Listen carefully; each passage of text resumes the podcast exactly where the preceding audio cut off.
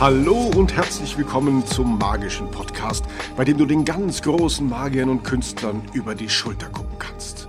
Und hier sind deine Gastgeber, Dominik Fontes und Daniel Dück. In der heutigen Folge Nummer 32 haben wir die Zaubertrickser zu Gast. Ingo Prim und Albin Zinecker treten im Duo gemeinsam auf mit Großillusionen auf der Bühne, bei den Weltmeisterschaften in Rimini, in ihrem eigenen Podcast über die Zauberkunst. Und heute sind sie bei uns. Hallo Ingo, hallo Albin. Habt ihr heute schon gemeinsam an etwas Zauberhaftem gearbeitet? Hallo ja. ihr beiden. Oh. Haben wir tatsächlich. Erzähl. Und erstmal erstmal vielen Dank für die Einladung. Finden wir ganz toll, dass wir von unseren Podcast-Kollegen jetzt interviewt werden und mal auf der anderen Seite des Mikros sitzen. Genau. Und ja, wir haben heute tatsächlich, wir haben uns eben noch gesehen, live ja. in Farbe. Äh, Ingo, ganz Dann ein PR-Termin. Genau. Ein PR-Termin für unsere abendfüllende Show am 2. November in Köln. Da haben wir uns äh, mit einem Journalisten getroffen bei uns in der Halle und gab Fotos und die üblichen Interviewfragen und so. Das also im weitesten Sinne zauberhaft. Ja. Könnt ihr ein bisschen was über eure Show erzählen, worum es vergehen wird? Um Zauberei. Machen. Zauberei, genau. nee, echt. ja. ja, die Show heißt äh, Nix als Tricks. So ein bisschen abgeleitet von unserem Namen, Zaubertrickser, dann auch das Tricks mit Doppel-X geschrieben.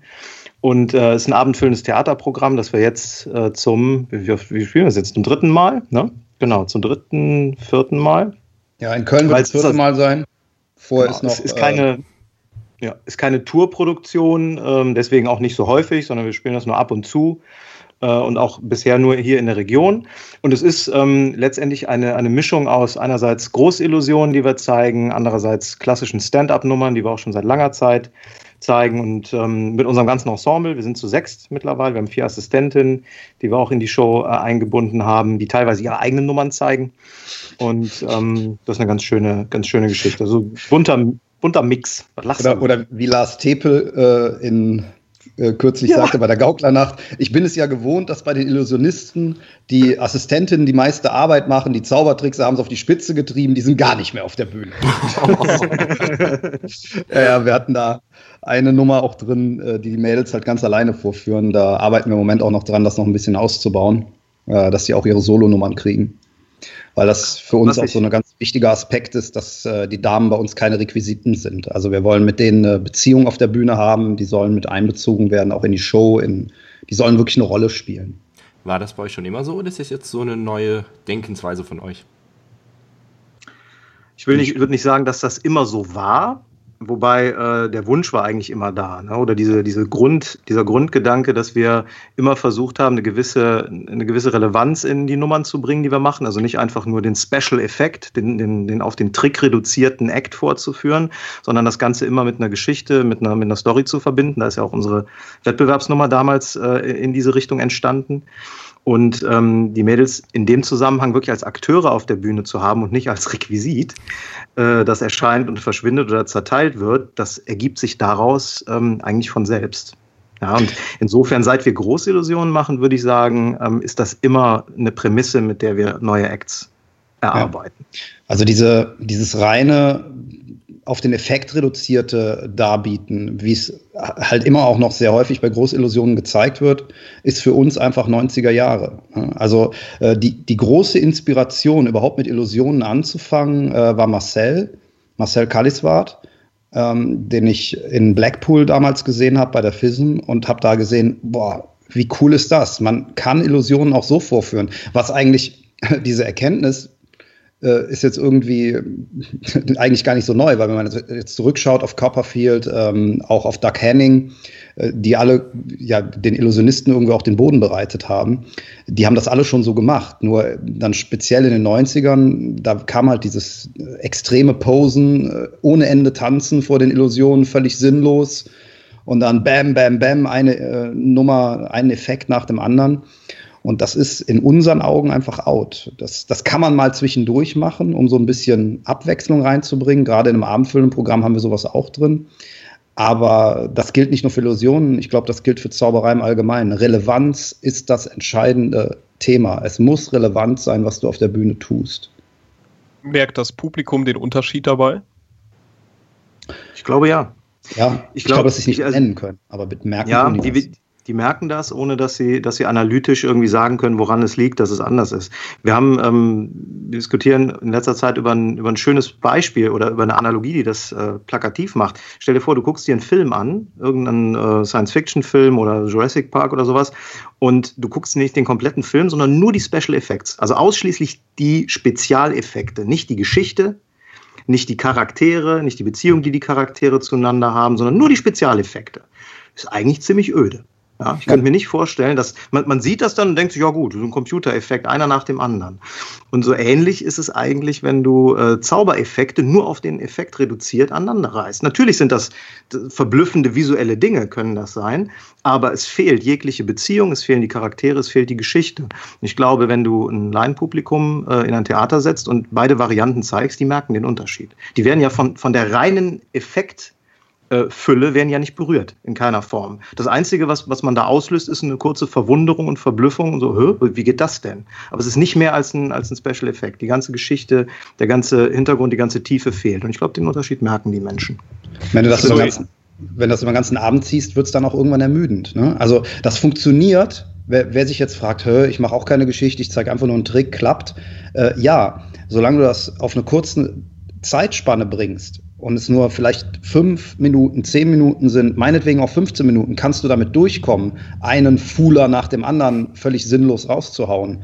Aber ähm, irgendwann wird es ermüdend. Es gibt nur eine Ausnahme, die wir bisher erkannt haben, aber dann ist es wieder relevant, wenn das, was du mit deinem Trick tust, so cool ist, dass du, wenn du es, wenn du echt zaubern könntest, es auch machen würdest. Könntest also als Beispiel, Beispiel Genau. Ja, klar, Geld zaubern. Zum Geld zaubern brauchst du keine, da brauchst du keine Geschichte zu, weil das, das ist in sich relevant, weil jeder hätte natürlich gerne mehr Geld.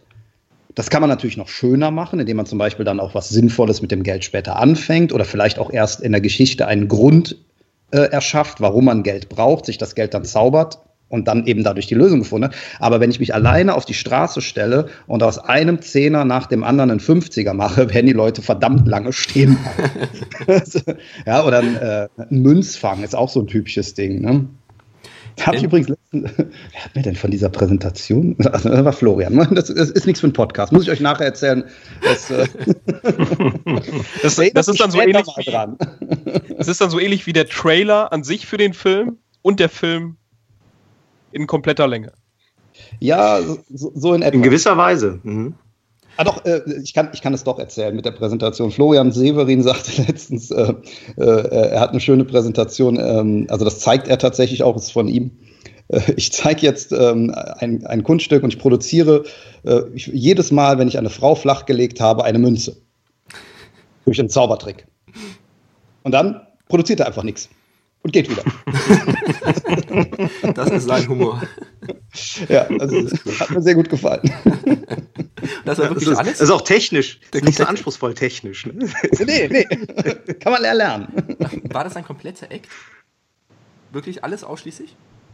Was jetzt? Das, was du gerade gesagt hast. Wirklich diese halbe Minute war sein kompletter Act? Nein, das ist nur ein Gag, den er mit. Okay, äh, Florian ist ein Typ, der baut ganz ja. vieles Gags ein, ähm, äh, zwischendrin, die auch teilweise total absurd sind. Und ähm, äh, das ist einer seiner Gags einfach, äh, die, er, die er auch manchmal macht. Also er macht die auch nicht immer. Aber das ist, das ist ein, einfach ein cooler Gag von ihm, den ich sehr witzig finde. Wie sieht das denn aus, wenn wir nochmal dazu zurückkommen, dass man Geschichten oder irgendwas Sinnvolles um die Kunststücke herum haben sollte? Was würdet ihr da so an Haupttipps oder sowas geben oder was ist für euch wichtig, was so eine Geschichte oder so etwas drumherum haben sollte? Ich glaube, es muss aus dir selber rauskommen. Das ist ein wichtiger Punkt. Es muss etwas sein, was dich berührt in irgendeiner Form. Berührt klingt jetzt sehr schwerwiegend. Ne? Also wenn, wenn ich sage, oh, es muss mich berühren, dann denkst du, oh, das hat nichts mit Weinen traurig zu tun. Also mich berührt auch Star Wars, ja, weil ich es einfach geil finde. Ich hätte auch gern ein Laserschwert.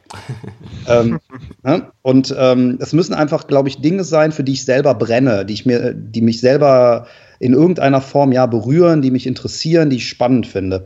Wir haben das mal ähm, unter dem Thema zehn Dinge, die ich an dir hasse, auch mal veröffentlicht, ähm, dass man einfach mal aufschreibt, Dinge, die man hasst, Dinge, die man mag. einfach mal so eine Liste machen, 10 oder 20 Sachen. Da kann draufstehen Fußball, da kann Star Wars draufstehen, da können politische Dinge draufstehen, da können auch Sachen draufstehen, die einem vielleicht peinlich sind oder ähm, über die man sich furchtbar aufregt, ja. Wenn du dich äh, furchtbar über äh, Donald Trump und ähm, den Konflikt mit, mit dem Nordkoreaner da aufregst, dann schreib das damit drauf. Wenn du dich über die Air Berlin-Pleite aufregst, weil du gerade mehrere tausend Euro durch Anleihen verloren hast, äh, dann schreib es drauf. Und du wirst irgendwie da drin was finden, wozu du einen Effekt machen kannst. Und äh, wenn du das dann präsentierst, wenn die Leute einfach merken, dass es aus dir rauskommt, dass es echt ist, was du da machst. Das ist nicht so, äh, das, das krasse Gegenbeispiel, das Negativbeispiel äh, ist diese typische, ich war auf einer Weltreise und als ich in China war, da habe ich diese Ringe hier gefunden und dann habe ich das und das gemacht und dann bin ich weitergereist nach Amerika und da habe ich diese Dollarscheine. Ja, also das nimmt ihr kein Schwein ab, erst recht nicht, wenn du so jung bist, dass du noch gar nicht so weit gereist sein kannst kannst. Ähm, und es muss einfach aus dir rauskommen. Und das, das Tolle daran finde ich, äh, dass Relevanz, also Dinge, die aus mir selber rauskommen, die sind altersunabhängig. Und die interessieren auch jeden. Also äh, ihr beide seid noch relativ jung, ihr seid Anfang 20 und ihr habt natürlich eine andere Sicht auf die Welt, als Albin und ich das haben, die 20 Jahre älter sind. Das ist aber nicht schlimm. Das ist genauso spannend wie beispielsweise, nehmen wir mal das Thema Liebe. Ja, also das Thema Liebe ist ja so ein klassisches Punkt, äh, ähm, eine klassische Nische, ne? Dating, Sport und Fitness. ja, Dating ist, wenn ich 20 bin, natürlich anders, als wenn ich 40 bin. Aber jeweils aus der eigenen Perspektive ist es interessant und macht auch Leuten Spaß zuzuschauen. Und zwar aus allen Altersklassen, darüber zu hören. Das, das sehen wir jeden Tag. Ähm, es gibt Teenie-Liebeskomödien, es gibt aber auch Liebeskomödien über alte Menschen im, äh, im Film, also im Kino. Und das, das zeigt übrigens ein ganz, genau. Da steckt übrigens ein ganz wichtiger Punkt drin. Ne? Wenn, wenn du nämlich von Dingen sprichst, die für dich selber relevant sind, die du zum Beispiel über so eine Zehnerliste kreativ ausarbeitest, um sie dann auf die Bühne zu bringen, dann funktionieren die fürs Publikum nicht, weil sie nur für dich relevant sind, sondern eben weil sie auch fürs Publikum eine Relevanz haben. Wenn du jetzt etwas finden würdest, was nur für dich relevant ist, wo aber keiner im Publikum was mit anfangen kann, weil es ein total exotisches Thema ist, dann ist es trotzdem interessant, dir zuzugucken, weil die Menschen auch den Unterschied merken, dass das aus dir rauskommt, aber es ist in deren eigenen Erlebniswelt irrelevant. Es spielt keine Rolle für die. Und dann ist es schwieriger. Ja. Da steckt ein sehr großer das Egoismus hinter. Ne? Jeder ist erstmal an sich selber interessiert. Ja, ja. ja, ganz genau. Dann lasst doch auch mal zu euch kommen. Wir sind an euch interessiert. Wie seid ihr überhaupt beide zur Zauberkunst gekommen und warum tretet ihr auch gemeinsam auf? Tja, wie konnte das nur passieren?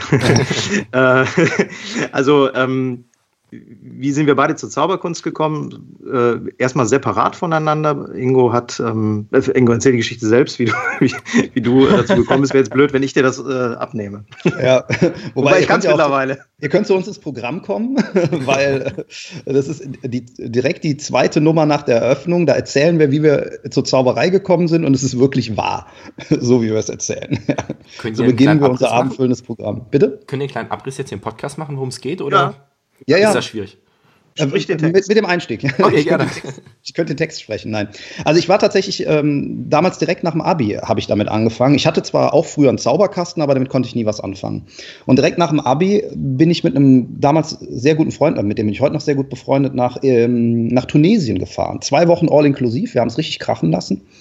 Und äh, in einer der ersten Abende saßen wir an der Bar, Shisha auf der Bar und äh, schönen Cocktail dabei. Da kommt ein Belgier, Pascal Paslot hieß der.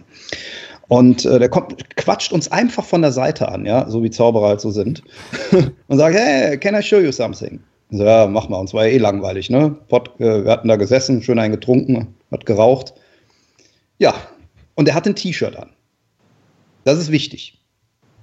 Ja, weil war ja warm in Ägypten. Das ist jetzt noch nichts Besonderes. Aber dann hatte der so ein rotes Seidentuch und trotz T-Shirt stopfte der sich dieses Seidentuch in die Faust, macht die Hände auf und da war das Ding verschwunden.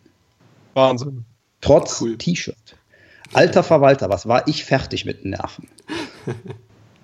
ja, die Geschichte geht so weiter, dass äh, wir dann ähm, uns ein bisschen angefreundet haben im Rahmen dieses Urlaubs. Wir hatten da eine super Truppe zusammen, Belgier, Franzosen, Deutsche. Wir hatten richtig viel Spaß da.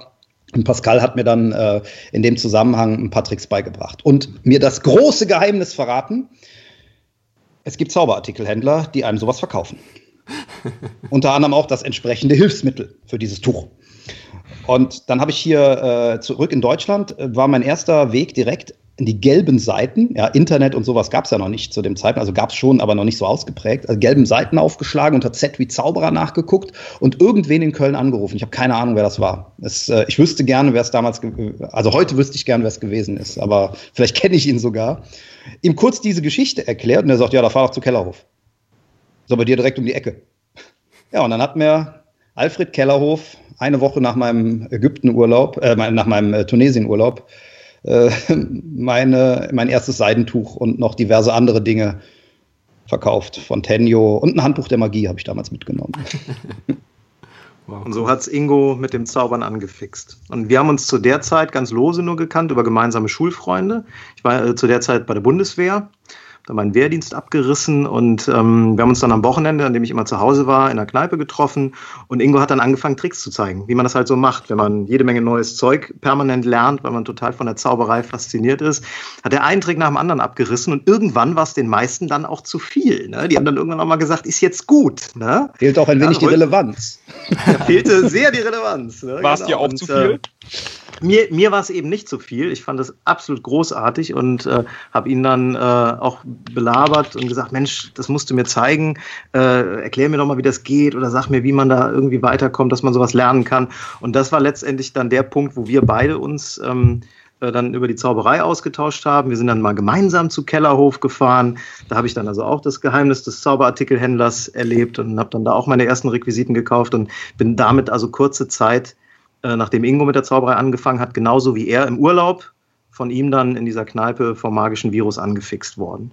Und das hat seitdem äh, auch nicht mehr, nicht mehr nachgelassen, ist immer schlimmer geworden. Ja. Obwohl wir in den, in den Jahren danach gar nicht ähm, irgendwie zusammen aufgetreten sind oder so. Wir kannten uns gemeinsam, sind dann irgendwann auch äh, beide Mitglieder im OZ Bonn geworden, Ingo wieder ein bisschen früher als ich.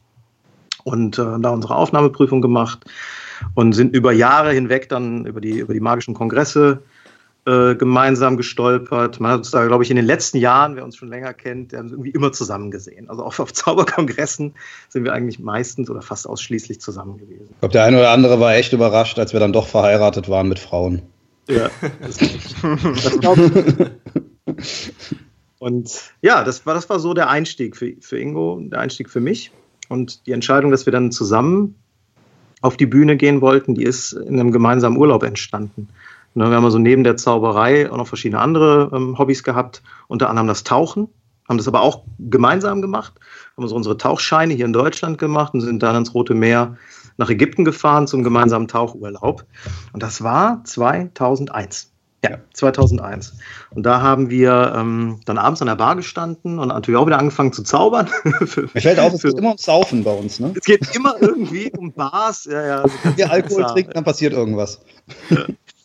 Ja, und da haben uns dann in diesem Hotel haben uns die Animateure angesprochen und haben gesagt, ah, das ist ja cool, ihr könnt zaubern, dann macht doch mal eine Gästeshow. Haben uns dann da breitschlagen lassen und sind wirklich als Gäste dieses Hotels abends aufgetreten, haben uns im Prinzip äh, Sachen, die wir jeweils in unseren Programmen hatten, in unserem Stand-Up-Programm zusammengewürfelt, haben das da gespielt. Und das hat auch super funktioniert mit dem, mit dem einzigen Manko, dass kein Gag den wir in unseren Nummern da gebracht haben, irgendwie eine Reaktion beim Publikum hervorgerufen. Saßen vor uns eine Wand, wie das Schweigen. Und wir wussten nicht, was da los ist, bis wir erfahren hatten, dass das komplett russischsprachige Gäste waren. Die haben also kein Wort verstanden, außer die Animateure und wir äh, fand keiner unsere Gags witzig. Äh, das war also eigentlich eine sehr lustige Show, die wir da gemacht haben. Improvisiert, aber sehr bizarr von der Publikumsreaktion. Und weil uns das so gut gefallen hat, haben wir uns dann entschieden, das machen wir ab sofort immer. Und das war die Geburtsstunde Zaubertrickser. Seit dem Zeitpunkt treten wir zusammen auf. Nur noch vor russischem Publikum. Ausschließlich. Nee. Habt ihr was gelernt dafür, oder? ja, genau. Ja, mittlerweile in Sprachen. Wie ja. macht ihr das überhaupt immer so zu zweit auf der Bühne? Ist das einfach? Ist das schwierig? Fällt man sich da nicht ins Wort? Das ist, ähm, ja, was heißt, ist das einfach, ist das schwierig? Ne? Also ich glaube, so pauschal kann man das gar nicht beantworten. Es ist auf jeden Fall anders. Ne? Mhm. Du hast natürlich viel mehr ähm, die Notwendigkeit, dass du, dass du äh, ein sauberes Skript hast. Ja, dass du also wirklich vorher planst, was du da machst auf der Bühne. Wobei mittlerweile, und das liegt einfach an den vielen Jahren, äh, in denen wir jetzt zusammen nebeneinander auf der Bühne stehen, äh, wir können sogar gemeinsam improvisieren. Das heißt, ich merke mittlerweile, und bei Ingo ist das genauso, wenn, wenn der einen bestimmten Satz anfängt, Da muss ich den nicht mal inhaltlich kennen. Ich weiß aber, in welche Richtung das geht. Und dann weiß ich, ich lasse ihn entweder zu Ende machen oder ich kann das übernehmen. Und es gibt da eine schöne Geschichte. Ja, erzähl. Gehen wir kurz dazwischen. Es gibt da eine schöne Geschichte. Ähm, äh, da sind wir in Bochum für eine Klinik aufgetreten. Und unsere Eröffnung ist schon seit Jahr und Tag äh, die, äh, im Stand-Up-Programm die erscheinende Sektflasche aus dem Luftballon. Das machen wir, glaube ich, auch schon seit, ach, keine Ahnung, knapp 20 Jahren oder so. Also lange bevor David Stone damit rumlief, hatte ich dieses Gimmick schon. Und ähm, da haben wir das schon gezeigt. Und wir stehen auf der Bühne, begrüßen das Publikum.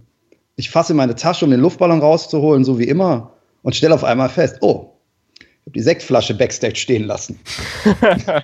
Es ist so für eine erscheinende Sektflasche blöd, ne? also wenn man sie nicht dabei hat. Ja, und dann habe ich spontan in, anderen, äh, in eine andere Nummer äh, rein moderiert und habe dann gesagt, und das zeigt Ihnen jetzt der Albin. Und dann bin ich gegangen.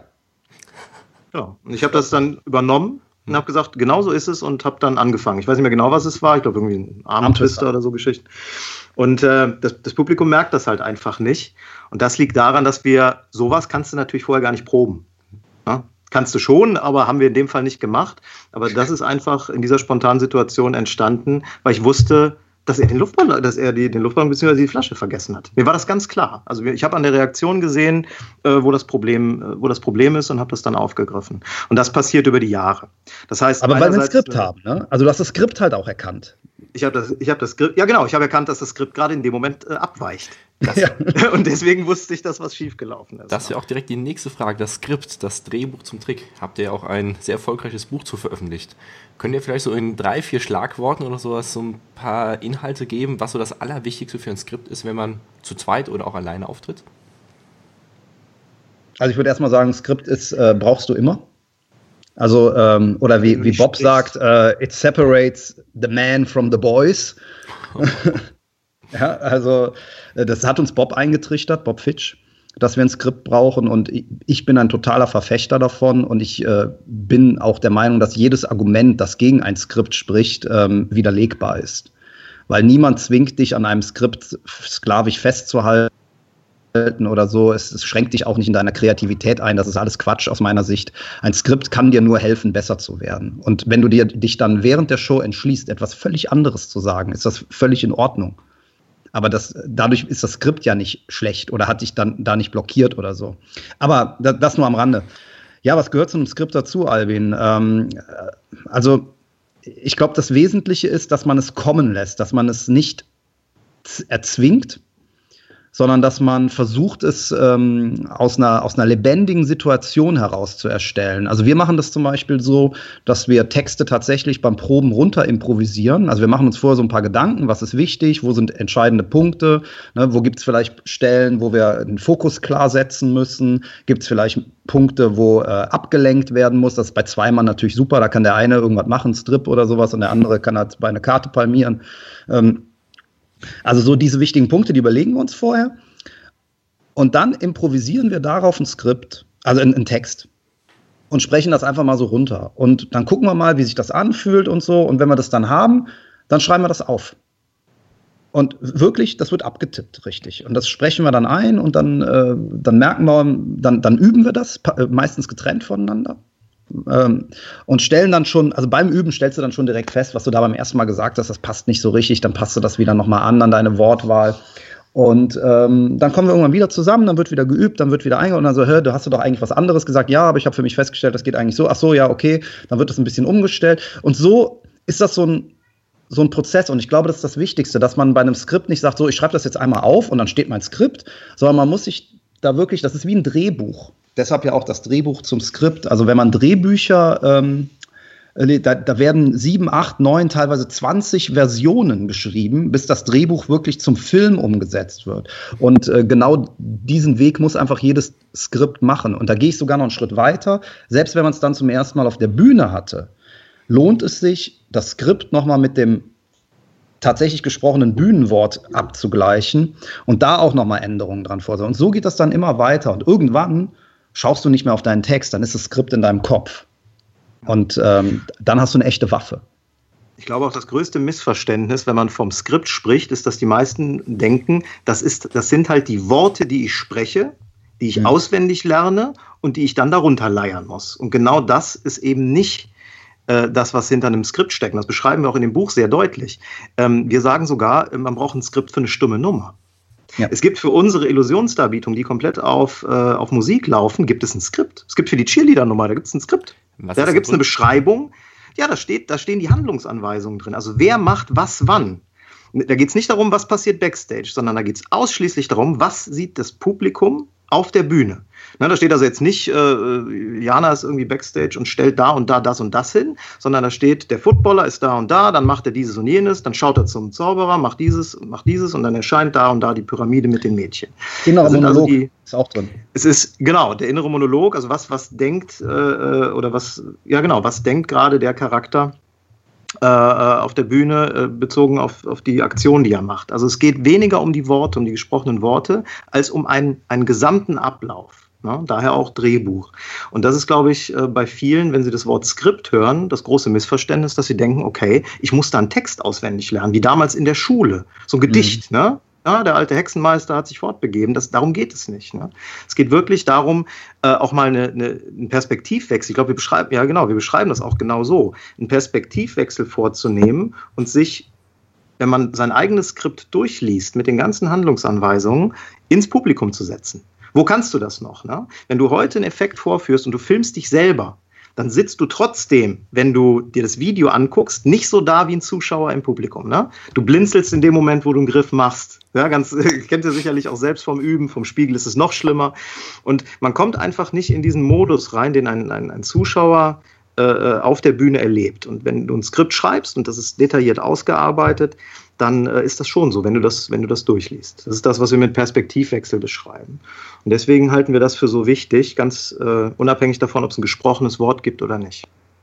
Habt ihr denn auch für den Backstage-Bereich ein Skript, in dem ihr dort den Ablauf geklärt habt?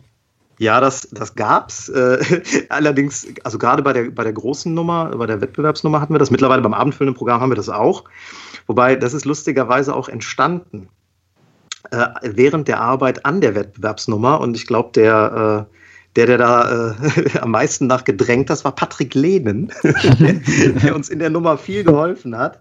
Äh, genauso wie Ulf Bürger und äh, Tobi Rudolf. Und äh, die haben nämlich immer äh, gesagt, Leute, es ist so viel, was ihr im Hintergrund macht, backstage. Wenn ihr das nicht bald mal aufschreibt, dann drehen wir hier durch. Mhm. ne? Und daraus ist dann irgendwann tatsächlich auch mal ein Plan entstanden. Das war allerdings ein grafischer Plan, ne? wo, die, wo die Seitengassen äh, beschrieben waren, der Backstage-Bereich, wo welche Requisite lag und wo die dann wieder hin musste. Das hatten wir dann auch. Das war aber mehr ein, das war weniger ein Skript, das war mehr so ein Logistikplan, könnte man das eigentlich nennen. Ja. Wenn wir jetzt auf das Skript nochmal zurückkommen, was man für die Bühne nutzt, was mhm. das Publikum dann sieht, was genau ist da alles dann drin? Also einerseits der Inhalt, was ihr sagt, dann der innere Monolog, habt ihr gesagt, Regieanweisungen, mhm. was gehört alles dazu? Auch also, Zeitangabe?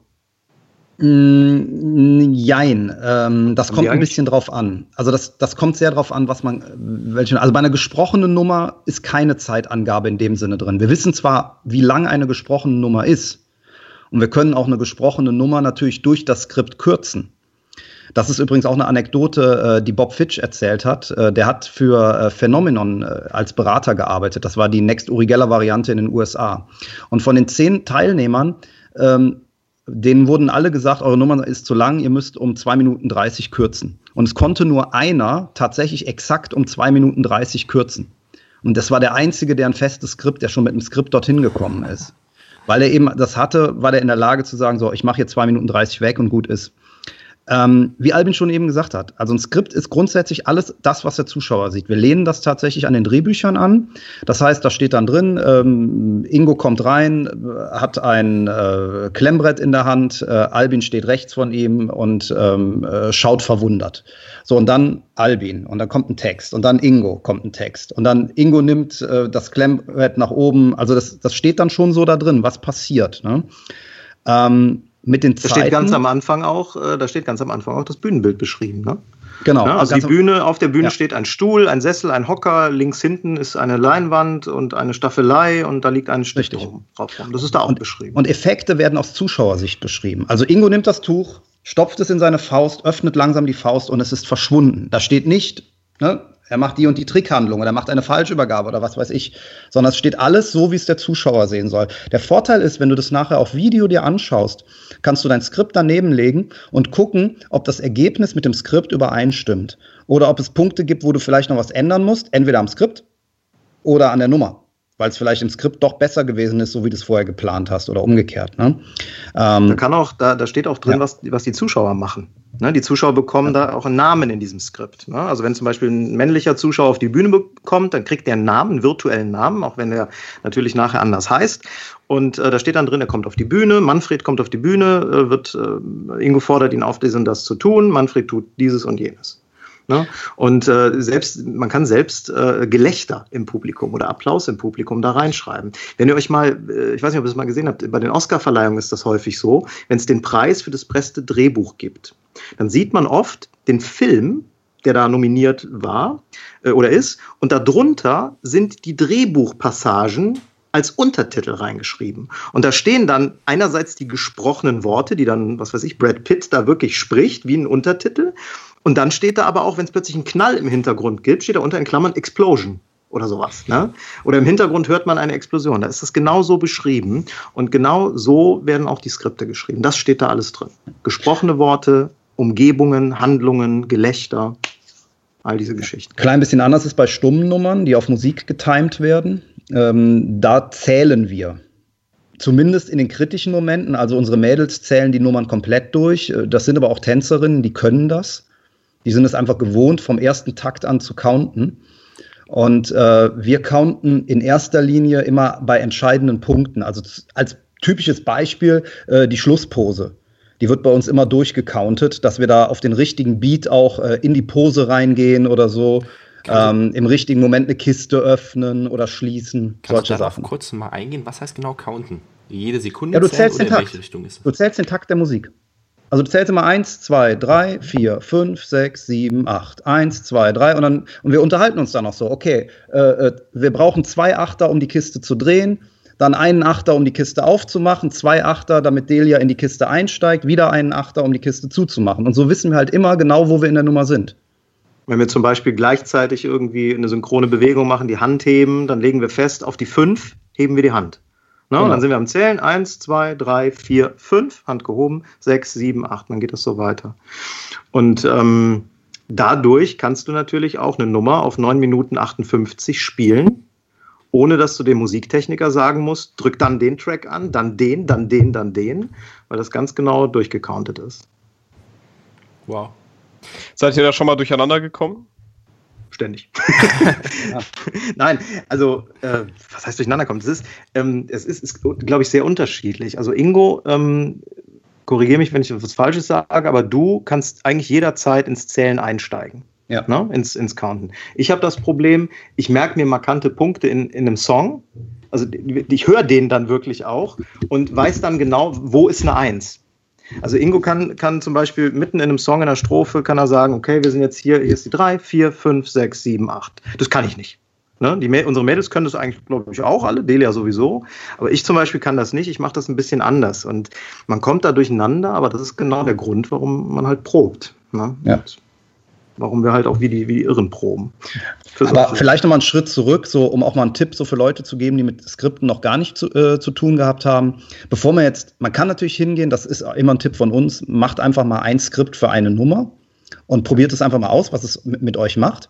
Äh, wenn man das nicht will, kann man aber auch sagen, ich skripte einfach mal nur kleine Teile. Also ähm, ihr habt mit, ja auch mit Ingo Oschmann gesprochen. Der ist ja auch ein, so ein Improvisationskönig, genau wie auch Martin Sierp. Und die haben ja immer so diese, ne, dann sprechen die mit dem Zuschauer, dann sagt der Zuschauer, Mensch, ich mache das und das beruflich oder so, ne, so bin Elektriker, ah, du suchst Kontakt oder so, ne? Und das sind das sind Skripte. Das ist Skript. Und dieses Skript haben die halt drin. Also wir bezeichnen das immer mit einer Festplatte, mit einer unfassbar schnellen Zugriffszeit. Ja, also speziell Martin und, äh, ähm, und Ingo, die haben einfach, die haben eine SSD im Kopf mit Gags. Und wenn einer sagt, ich habe den und den Beruf, dann hatten die eine hohe Wahrscheinlichkeit, dafür einen guten Gag zu kennen. Und wenn sie keinen Gag kennen, dann ist es nicht so schlimm, weil man weiß ja gar keiner, dass sie keinen Gag machen wollten. Aber das ist Skript. Ob die das jetzt mal irgendwo richtig runtergeschrieben haben oder einfach nur sich alles reingeprügelt haben in ihren Kopf, sei jetzt mal dahingestellt, weil es ist auch eine Art von Skript. Ne? Ja. damit jeder da noch ein bisschen was weiteres lernen kann, werden wir auf jeden Fall dann einen Link noch zu eurem Drehbuch zum Trick geben. Ja. Das ist dann auch unten in den Show Notes für alle. Eine Frage an euch. Wie sieht es bei euch mit der Großillusionsnummer in Rimini aus? Wie war das logistisch? Bei so einem großen Team, bei den ganzen Großillusionen, wie habt ihr das hinbekommen? Und musste das überhaupt so groß sein? Im Nachhinein oder? Aus eurer heutigen Sicht. Also da, da kann man, glaube ich, einen ganzen Podcast-Folge äh, mitmachen oder zwei Stunden drüber sprechen. Aus, ich glaube, äh, dass es vom Spaßfaktor her und von von, von der Aufmerksamkeit, die wir erregt haben und allem, äh, war es das alles wert. Das war Wahnsinn. Wir haben ein fantastisches Team gehabt. Ich habe heute noch zu dem Reporter gesagt, äh, ich ziehe den Hut vor all diesen Leuten, die uns unterstützt haben. Sowohl äh, von den Cheerleadern, das sind ja keine Zauberleute gewesen, das war ja ein Cheerleaderverein, in die wir unsere Assistentin quasi reingeschmuggelt haben. Äh, genauso wie vor Ulf, Patrick und ähm, äh, Tobi, vor denen, denen können wir gar nicht genug danken, dass die jeden Sonntagmorgen um 10 Uhr nach nach Köln in diese vermaledeite Sporthalle gekommen sind, um mit uns zu üben, äh, drei Stunden lang. Äh, Susanne Seewald, die da so viel, also dass, er, dass wir so viele Leute da drin hatten, war Fluch und Segen zugleich. Ne? Das, das hat einerseits einfach auch diese Nummer ausgemacht, diese Spielfreude auch ausgemacht und auch diesen Wow-Effekt. Ähm, Andererseits hat das natürlich vor unwahrscheinlich viele Probleme, allein schon aus ja, Termingründen. Also wir haben, glaube ich, keine Probe komplett. Also es ist ganz wenig, dass wir mal zwei Proben in der gleichen Besetzung hintereinander gespielt haben, wie auch ne, bei über 20 Mann im Cast.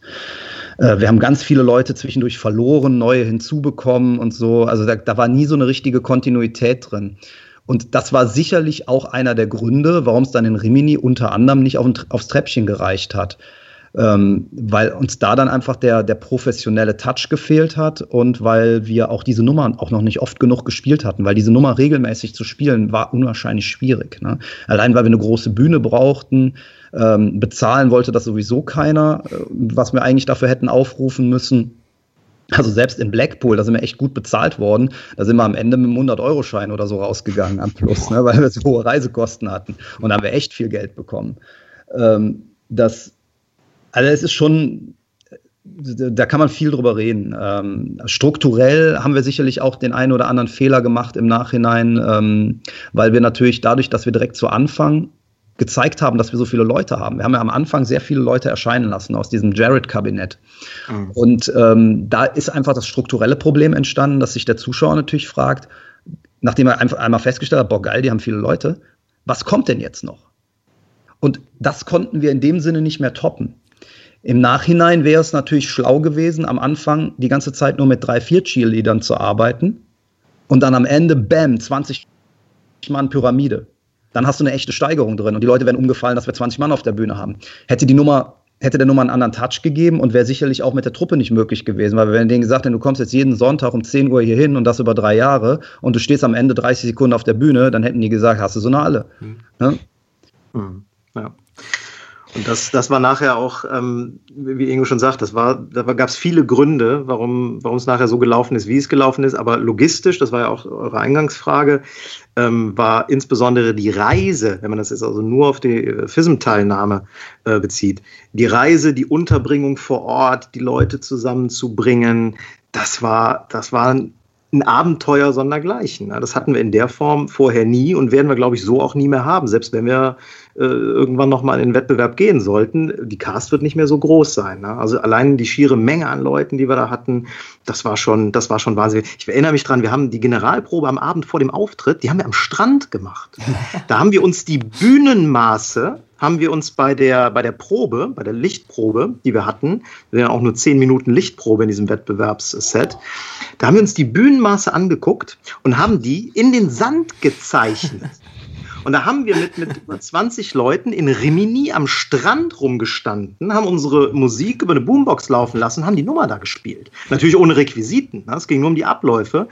Und die, die Passanten, die da vorbeigekommen sind, die haben auch gedacht, was ist das für eine Truppe? Ne? Aber allein das, ne, das sind ja. natürlich Geschichten und Stories, die vergisst du nicht und das, ähm, das prägt. Also egal wie herausfordernd und anstrengend das war, gerade auch logistisch mit, mit allen Risiken, die es da gab, das, war's, das war, war jede Sekunde wert. Ja. wir haben so viel gelacht, auch abseits. Also wir haben so lustige Sachen mit den Leuten erlebt. Äh, alleine, ich meine, fahr mal mit 20 Cheerleaderinnen nach Blackpool. Ja, das, Ja. Das, hört sich, das hört sich nicht nur lustig an, das war auch Wahnsinn, wie wir da durch die Pubs gezogen sind nach dem Auftritt. Und ähm, wir, haben, wir haben so viel Spaß gehabt, auch mit den Jungs. Äh, unser Trainer, der, der Stefan, der mit dabei war, der Cheerleader-Trainer, der ist einfach auch ein Original. Das äh, kleine Anekdote dazu. Den ersten, nee, den zweiten Auftritt haben wir beim Jugendworkshop in Ida Oberstein gemacht. Und da sind wir mit dem Auto von Stefans Vater, damit haben wir die Requisiten transportiert. Stefans Vater macht irgendwas Handwerkliches. Äh, ich weiß nicht genau was. Auf jeden Fall hat er dann die Requisiten mit Säcken aus Estrichzement beschwert. Und ich sag noch, Stefan, wenn da ein Sack aufgeht, da haben wir weiße Klamotten. ah, passiert nichts, geht schon. er war so ein bisschen hemdsärmeliger. Ja, und es kam, wie es kommen musste. Die hatten äh, eine, eine Panne auf der Autobahn, wurden dann vom ADAC abgeschleppt Gott sei Dank waren Marc und Alex auch in der Gala, die dann uns mit dem LKW entgegengekommen sind und uns die Requisiten da abgeholt haben. Aber beim Abschleppen sind, ist mindestens ein Estrich-Zementsack aufgegangen. Und ich glaube, da ist heute noch Staub auf einigen Sachen von drauf. Aber es, es war einfach, es war einfach nur fantastisch, weil alle haben so wirklich toll mitgearbeitet, improvisiert und sich da versucht reinzuhängen. Also wirklich vom, vom Trainer bis zu jedem Cheerleader, die waren alle so mit dem Herzen dabei. Ähm, das war schon sehr, sehr schön. Also ich bedauere es irgendwie auch, dass wir die Nummer nicht mehr spielen, ähm, ja. weil es einfach eine, eine wahnsinnig tolle Zeit war. Ganz kurz müsst ihr jetzt noch verraten, wie habt ihr das gemacht mit so vielen Personen und so vielen Requisiten? Habt ihr ein eigenes Flugzeug gebucht oder wie seid ihr nach Rimini gekommen? Teils. Ähm, das war genau, also wir sind geflogen also ganz viele sind geflogen und ähm, also mit ganz normalen Passagiermaschinen. Und die Requisiten mussten ja auch darunter. Die haben Ingo und ich da schön im kleinen Lastwagen hingefahren. Das heißt, wir sind äh, mit, äh, mit den Requisiten über den Brenner, beziehungsweise durch den Gotthardtunnel sind wir gefahren.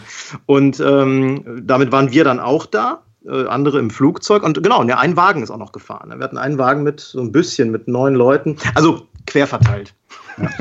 Ja. Wir hatten halt auch total viel Hilfe, ne? das darf man ja nicht vergessen. Also äh, Klaus und Peter vom äh, Flickflack, die, mit denen haben wir zusammen ein Haus gemietet in Rimini.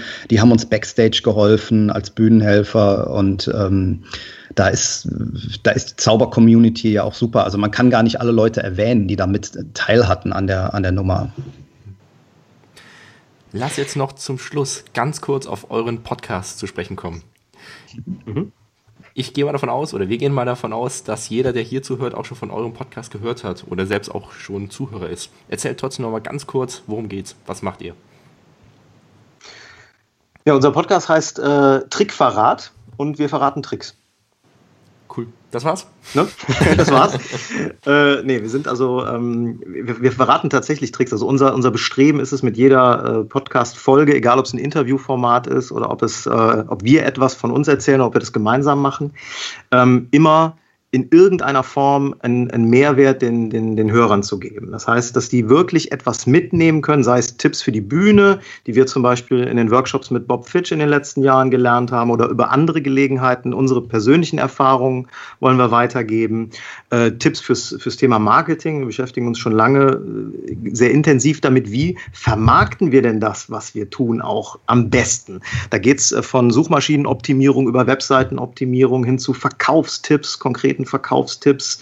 Ähm, wie führe ich Kundengespräche? Wie äh, kriege ich, ähm, wie ich meinen Kunden am Telefon dazu äh, bewegt, mir äh, die Gage zu zahlen, die ich haben möchte oder vielleicht sogar noch mehr, als ich haben möchte? Das geht nämlich durchaus.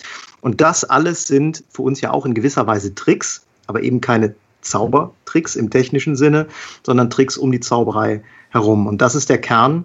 Und das versuchen wir eigentlich in jeder, in jeder Podcast-Folge auch immer, immer drin zu haben. Manchmal sind es kleinere Tipps, äh, manchmal sind es nur Meinungen, die wir dann als Tipp äh, rausgeben. Manchmal sind es größere, komplexere Geschichten. Aber das ist eigentlich der Kern des Podcasts. Ich glaube, was uns bei den Interviews auch so ein bisschen auszeichnet, ist, dass wir ähm, nicht ausschließlich auf Zauberei gehen, sondern eben auch immer wieder Fremde dabei haben. Also wir hatten zum Beispiel unseren Steuerberater mal da. Wir hatten mal jemanden, der zum Thema Positionierung, also einen Marketing-Experten gesprochen hat. Äh, ein Personal Trainer, der über Ernährung, ähm, über gesunde Ernährung spricht. Auch ein wichtiges Thema für viele Zauberer. Ähm, einfach so auch so ein paar Dinge drüber hinaus. Äh, da sind wir wieder am Anfang. Relevanz. Alles, von dem wir glauben, dass es für Zauberer eine Relevanz hat, äh, nehmen wir in den Podcast auf. Was ist euer Ziel mit dem Podcast? Ich glaube, dass es ein Großteil bei uns so ist, dass wir ähm, lernen durch Lehren unter anderem. Also wir reflektieren da sehr viel. Wir, wir sind beide extrem lernbegierig. Wir, wir hören viele Podcasts, wir lesen extrem viele Bücher oder hören Hörbücher. Und ähm, der Podcast ist in gewisser Weise auch eine Art von Ventil um das, was wir selber aufgenommen haben, auch weiter ähm, zu verarbeiten. Also und ja, auch den Transfer in die Zauberei zu bringen, sich damit auseinanderzusetzen. Und durch das Lehren lernst du halt auch sehr viel. Das ist ein, wie ich finde, sehr, sehr wichtiger Grund für den Podcast. Ein anderer Punkt, warum wir den überhaupt aufgelegt haben, war, dass wir auch mit diesem Medium mal rumexperimentieren wollten. Wir wollten auch so ähm, einfach mal gucken, was geht im Bereich Online-Marketing. Da gehört das ja unter anderem mit rein. Ähm, und warum das nicht an einer Zielgruppe erstmal üben, die wir gut kennen. Ne? Und die dann auch davon einen großen Vorteil zieht, nämlich, dass wir mal was zurückgeben können. Von dem, ich habe eben gesagt, wir haben so viel profitiert von vielen Zauberern. Und das ist halt irgendwie auch so unsere Art und Weise, dann mal was zurückzugeben, kostenlos ähm, wo, wo die Leute sich was mitnehmen können. Und gleichzeitig lernen wir dann wieder, wie funktioniert eigentlich die Welt online. In dem Gedanken, wobei wir sind jetzt ein Jahr rum, äh, so richtig haben wir es noch nicht auf den Punkt gebracht, obwohl wir viel auf Seminare besucht haben. Äh, wie kann man das Ganze dann letztlich auch so nutzen, dass es für die Zauberkunst oder das Verkaufen von Zaubershows relevant ist? Also da ähm, muss ich sagen, da stellt mich das Ganze noch so vor ein paar Probleme mhm. oder uns beide. Ja. Ja, man soll ja aufhören, wenn es am schönsten ist. Ja. Genau so ist es. Wir müssen jetzt zum Schluss kommen. schön. Wir würden gerne euch noch ganz kurz drei Fragen stellen, die wir euch bitten, ganz kurz und knapp einmal zu beantworten. Mhm. Gibt es einen Ratschlag, den ihr jedem mitgeben könnt, der sich mit der Zauberkunst beschäftigt? Jeder einzeln oder müssen wir uns gemeinsam was? Gerne jeder einzeln. Einfach ich, nur einen ich, ich, hätte, ich hätte einen Ingo, der vielleicht für uns beide ganz gut passt. Äh, ich würde den benennen mit, bei allem, was ihr tut, möglichst pragmatisch oder hemdsärmlich anfangen und möglichst perfekt weitermachen und aufhören. Das heißt, versucht, egal ob ihr jetzt neue Nummern äh, einstudieren wollt, ob ihr ähm, ein abendfüllendes Bühnenprogramm auflegen wollt, egal was ihr tun wollt, fangt so schnell wie möglich damit an und ergeht euch nicht in Theorie oder versucht nicht monatelang zu überlegen, äh, kann ich das so machen? Worauf muss ich achten? Versucht das nicht auszuarbeiten bis zum letzten, sondern fangt an, also bringt es so schnell wie möglich ins Leben. Und wenn es dann da ist, versucht es äh, so intensiv, so professionell und so perfekt ein Stück weit wie denn irgend möglich weiterzumachen. Und das ist ähm, auch was, was wir beide in der Kombination eigentlich seit Jahren tun. Ich bin jemand, ich brauche immer ein bisschen länger, bis ich mit was anfange, weil ich das möglichst ausgereift haben möchte. Und Ingo ist jemand, der es eher hemdsärmlich auf die Bühne bringt und sagt, komm, dann einfach mal mit anfangen. Und äh, ich versuche dann immer so den Impuls da reinzugeben, das Ganze perfekt abzurunden oder das Ganze möglichst, äh, möglichst professionell auch abzurunden. Und ich glaube, diese Kombination ist, auch wenn man alleine unterwegs ist, eine wichtige Sache. Damit man sich nicht, damit man nicht in Schönheit stirbt, solange man über irgendwas nachdenkt, sondern dass man wirklich mal ins Machen kommt. Aber Egal, nicht mit, mit einem totalen Müll erstmal. Also man muss schon eine gewisse Qualität. Genau. Ja, also ich würde, ähm, also ich unterschreibe ich zu 100 Prozent, aber mein Tipp, weil ich habe mich ja darauf vorbereitet, ich weiß ja, wie ihr eure Infos, äh, eure Interviews wird. Und mein wichtiger Tipp ist etwas, ähm, das haben wir bei unserem ersten Workshop äh, in Ida Oberstein auch schon mal den jungen Leuten gesagt. Und das kann ich auch vor allen den jungen Leuten nur ans Herz legen. Ähm, geht raus und nehmt am Leben teil. Und zwar außerhalb der Zauberei. Äh, hängt euch nicht nur hinter Kartentricks, YouTube-Videos und was weiß ich und kümmert euch nur um die Zauberei und werdet zum Nerd, sondern ja, geht feiern, habt Spaß, geht in die Disco, sucht euch einen Freund oder eine Freundin, ähm, äh, baut mal Mist oder äh, reist durch die Gegend, ja, versucht die Welt zu sehen.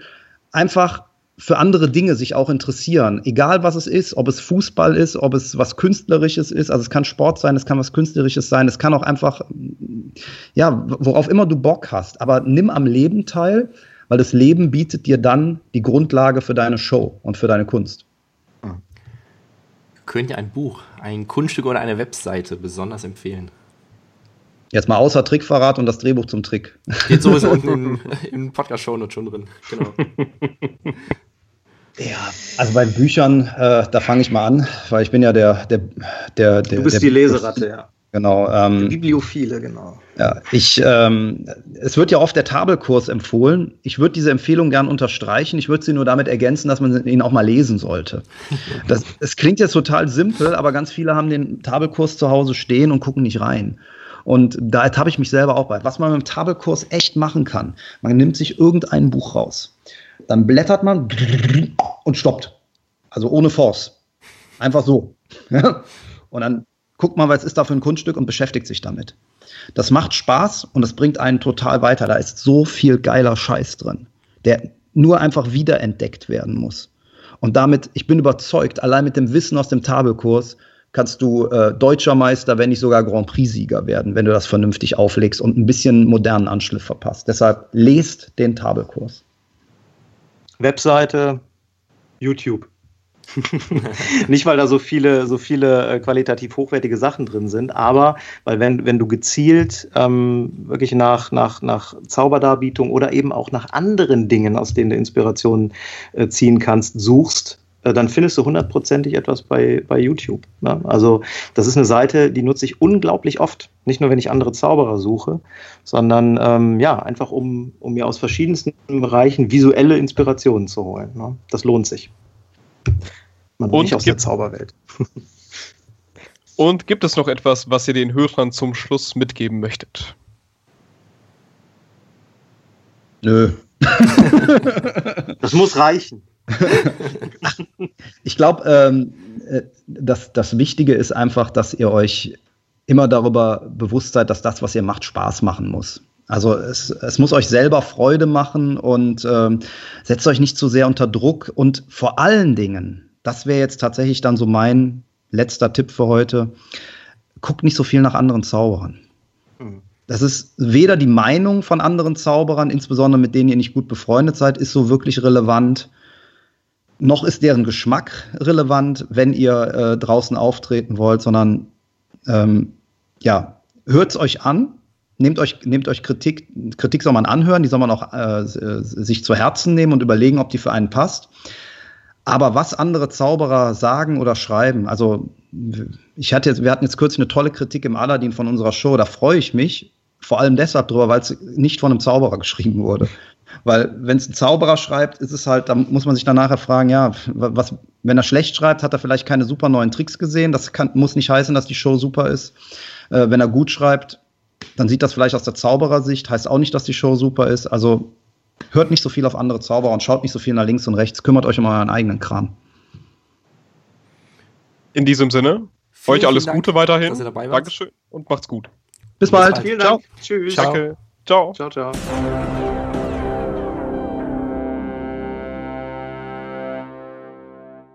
Das war's mit unserem heutigen Podcast. Weitere Folgen findest du auf YouTube und auf iTunes. Und wenn du sowieso schon mal auf iTunes bist, kannst du uns gerne auch noch eine 5-Sterne-Bewertung dalassen. Das hilft uns von noch weiteren Zuschauern viel besser gefunden zu werden, sodass diese dann auch die ganzen Infos von den Künstlern bei uns mitbekommen können. Abonniere uns auf Facebook und bis dahin. Bis bald. Ciao.